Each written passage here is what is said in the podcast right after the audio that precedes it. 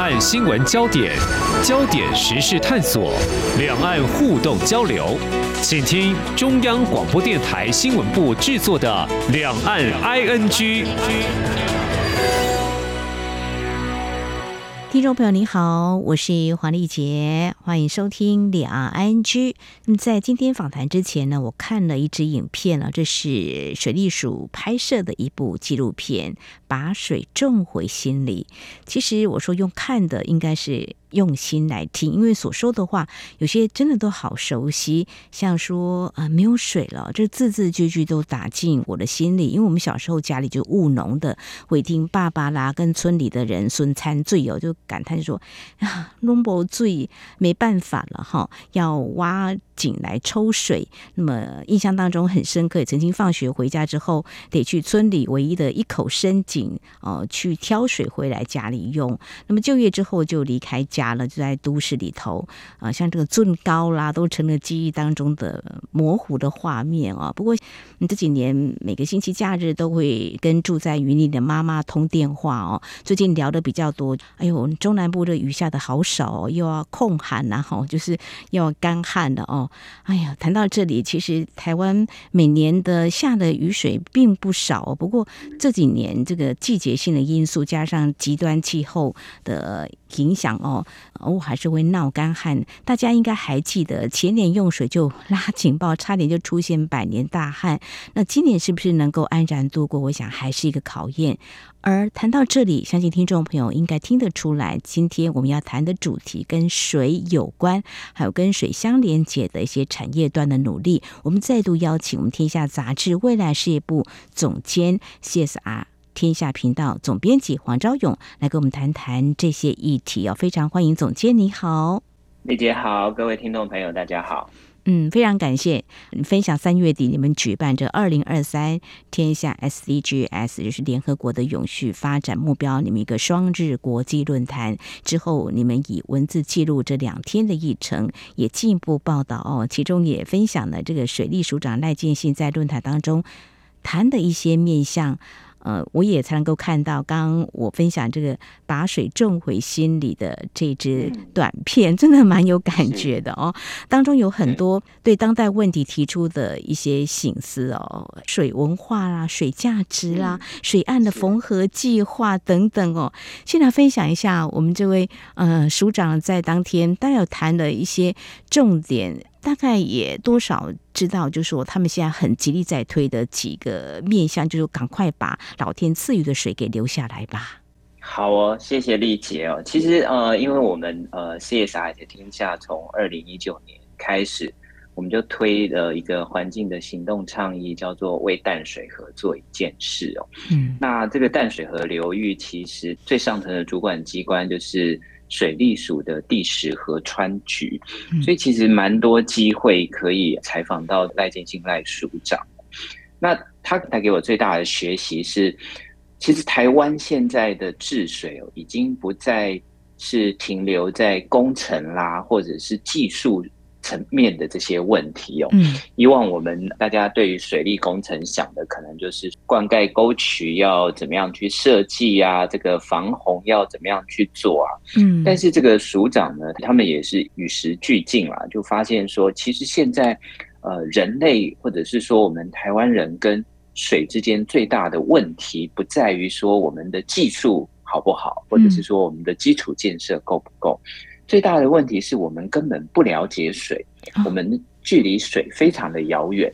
好像啊，这个丽姐刚才一开始提到，就是哎，你小时候有一些记忆，然后是从这个土地的连接而来。嗯但是大家想想，我们大部分的人在都市里面，其实常常忘记了说，其实我们生活周遭有一个非常重要的这个环境，就是水哦。那在这个码头，或者是说。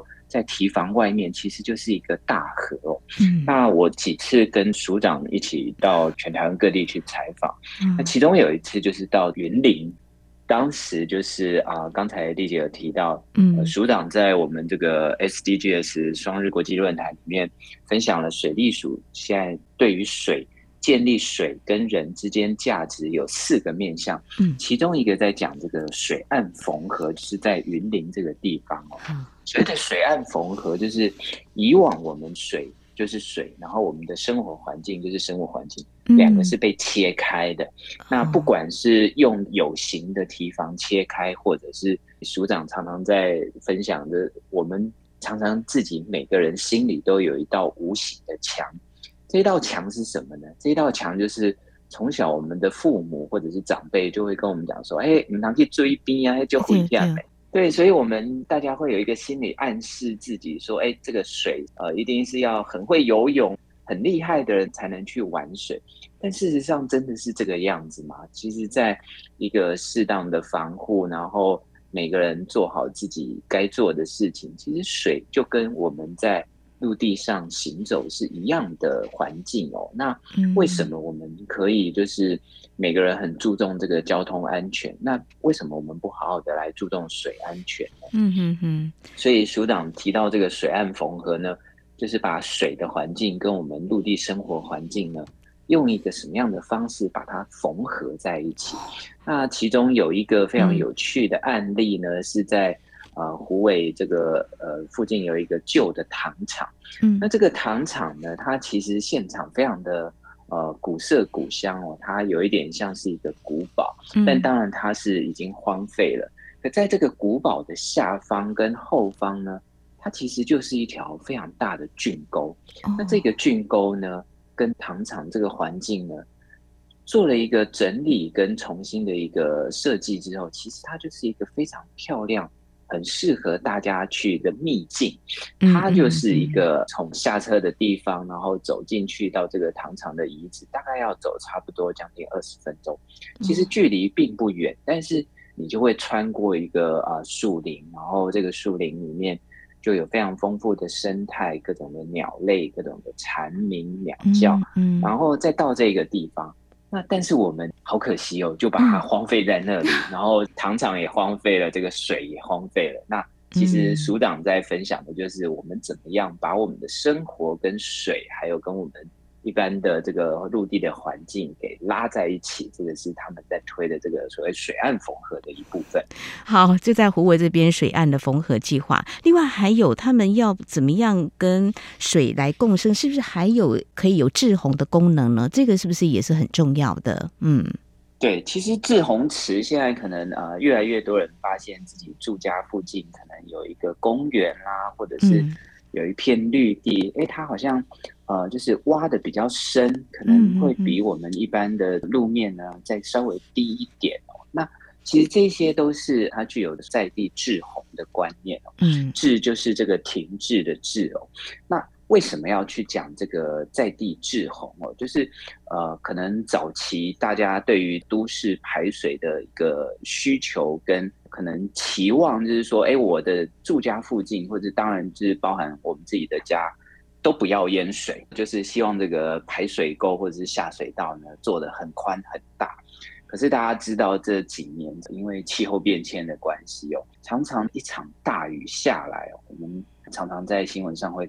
听到或者看到，就是说哇，这个打破什么啊百年的记录，嗯，呃，意思是什么？意思是说，以往我们做的洪水防洪的频率哦，它有一个所谓就是百年啊防洪频率，那甚至于后来我们已经拉到两百年防洪频率，嗯，那它就是说，以往是一百年或者两百年才会出现的一次这种大暴雨呢，嗯，其实现在越来越频繁。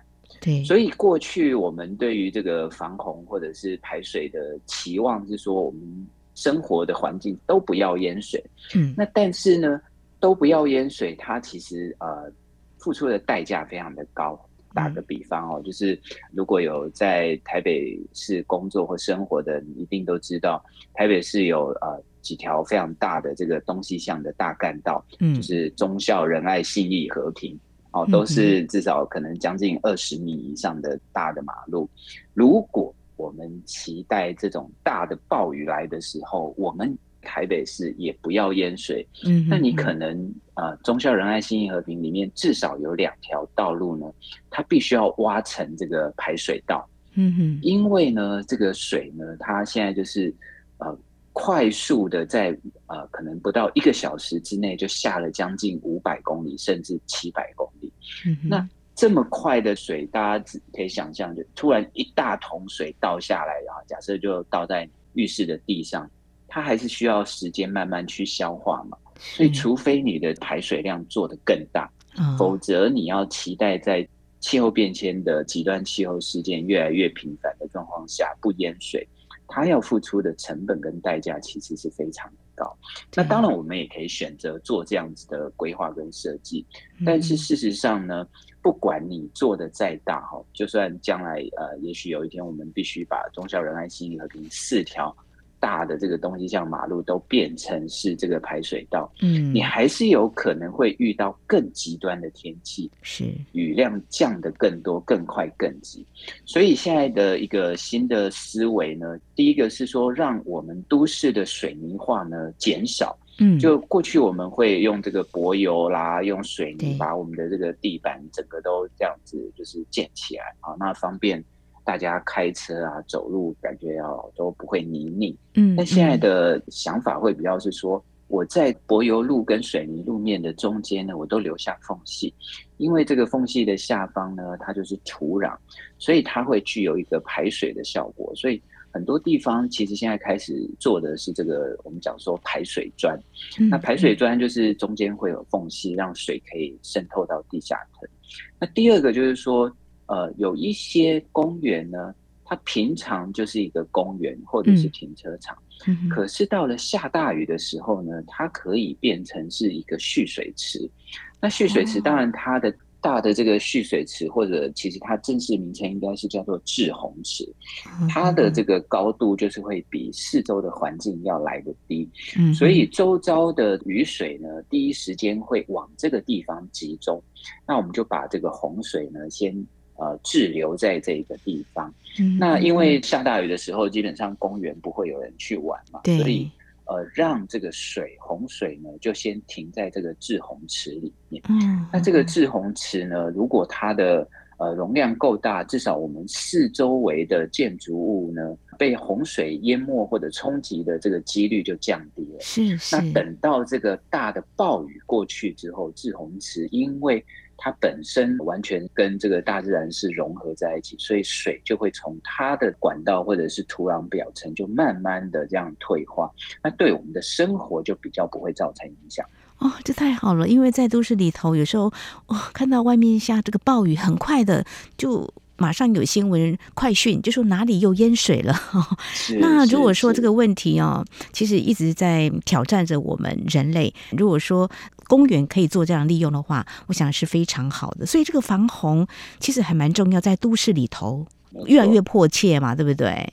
嗯，对，其实我自己住在这个新北市林口区哦，因为林口它是一个比较新的城镇嘛，做了比较多的都市规划跟重化的设计，嗯、所以我们这边大概呃四平方公里就会有一个小的公园，哦、那这个公园它其实都肩负了这个滞洪池的作用，嗯、所以在呃现在就是水利署也跟地方政府哦，甚至高雄的美浓啊，或者是我知道在中永和都有。在跟一些公园绿地，或者是甚至是学校的操场，嗯啊，来讨论说，哎，它有没有一些呃地方，它是可以稍微做一点点调整，就让它在呃这个下大雨的时候，可以把洪水稍微停在这个地方。让它不要直接冲击到我们的住宅区，嗯、那这就是水利署跟各县市政府哈，甚至还有各级的机关学校合作在推展的一个计划。嗯，真的很用心，也有必要哈。呃，我有时候会看这个周边的房子，有些高高低低，我就想说，如果大雨来，这些比较低洼的地方会怎么样？比较高的地方又会怎么样？那现在我觉得整个都市的开发计划，我想这个是融入了当代的思维，很重要的就是极端气候的挑战嘛。有暴雨出现，我们就要让民众呢尽量减少暴雨对我们的威胁哈。这个洪灾不要出现哦。所以如果能够在地制洪的话，又能够做很多防洪的工程的话，我想这是持续在推的啦。这样才能够在一些地方与水共生，对不对？就是还能够美化当地。我想在稍后节目后半阶段呢，我们要来谈怎么样把河川呢，变得更洁净了。嗯，我们天下杂志呢，为淡水河做一件事情，在这次论坛当中，好像也有蛮多发想的。我想这样子的经验其实是可以分享给各县市的。我想在稍后节目后半阶段，我们可以来谈一点想法。不只有新闻，还有您想知道的两岸时事，都在《两岸 ING》节目。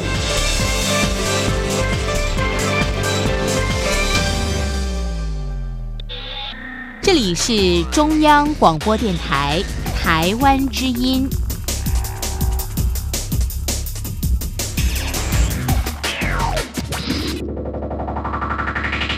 这里是中央广播电台，听众朋友继续收听的节目《两岸 ING》。我们在今天节目当中邀请到天下杂志未来事业部总监以及 CSR 在天下频道总编辑黄昭勇谈水的相关的议题。那刚才我们有提到，你们为淡水合作一件事哦，这样的行动一路从这个唤醒公民意识，还有线上线下策展，哇，我们看到这样的数据，真的是觉得。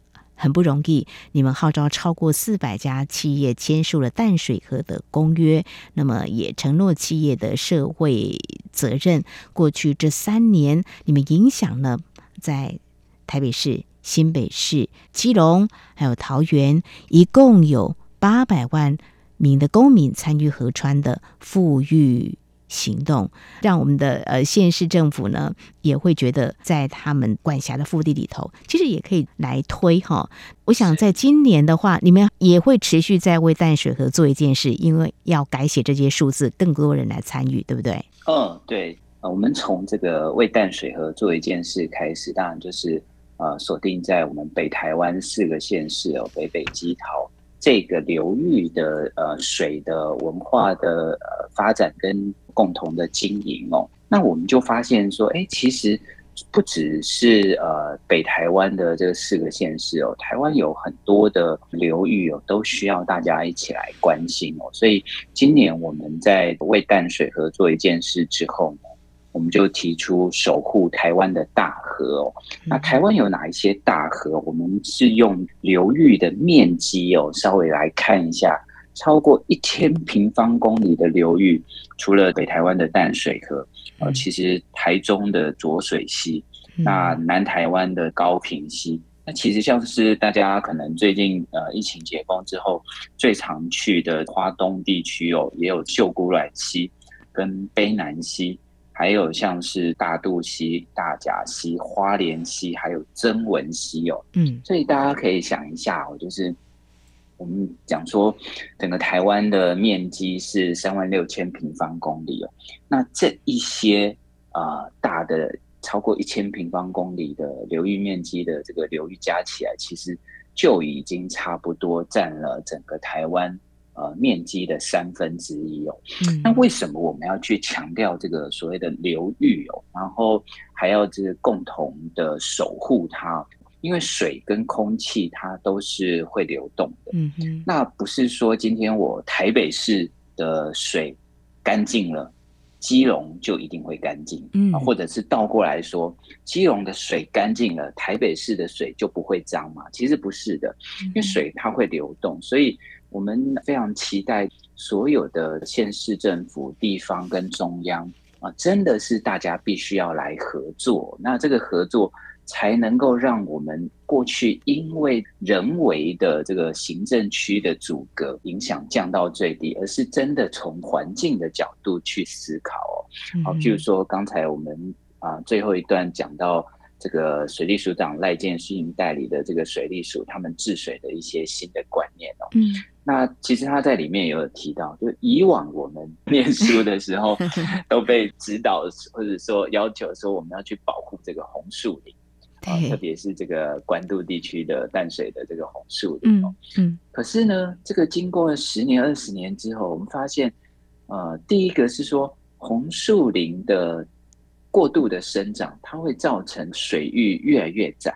因为红树林啊，它是一个水生植物，所以它落地之后的生根呢，它就会越长越密。那越长越密，这个水从这个红树林经过的速度就会变慢，然后这个地方的沉积物会变多，土壤就会变得越来越夯实，也就会出现我们讲说的陆域化。嗯，那这个从水域变陆域，它的生态其实会改变。对哦，最简单的思考就是，你从水域变陆域，这个原本水域地方有的这个鱼，它就不可能在这个陆域的地方生长。没错。那甚至于因为改变，造成候鸟来的种类也会不同。嗯。所以我们就会思考到说，哦，以前说这个红树林要保育，它几乎就是一个不能改变的原则。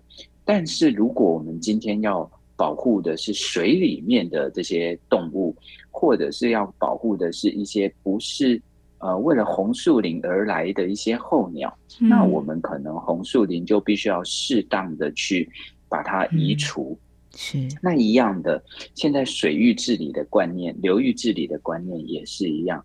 哦，以前就是哎，好像我为了不管是我们天下杂志的县市评比，或者是其他媒体，甚至是啊中央政府有做县市的一些考核，里面都会有很多的指标啊，包含水质的指标啊，包含垃圾的指标等等。嗯，但是你这个县市的指标做好了。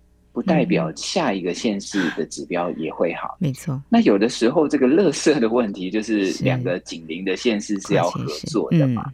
对，那流域也是一样哈。这个像刚才一开始丽姐有讲到哦，小时候你们。家的这个田的问题哦，嗯、那这个纪录片里面就有提到，如果说哦，假设这个丽姐家的田是在比较上游的地方，嗯，那这个水来了之后呢，你就把它堵起来，嗯、那下游都没有水，嗯、那是不是下游的田就会干枯了？嗯，所以这个水一定是上游、下游或者左邻右舍，大家都要一起来努力。所以这个就是我们共同推这个守护台湾的大河这样子的倡议的一个原因。嗯，太好了啊！在这次论坛，好像有一些县市的副首长有到现场嘛？哈，我想针对这个问题会有一些讨论。我们期待各县市也一起来做守护一些大河嘛。谢谢你们启动，然后也慢慢累积一些不错的成绩，也让大家看到是可以继续来推动的。刚刚提到这个水质的部分，我想接下来要谈，不晓得听众朋友家里头没有滤水器，我们家是有的哈。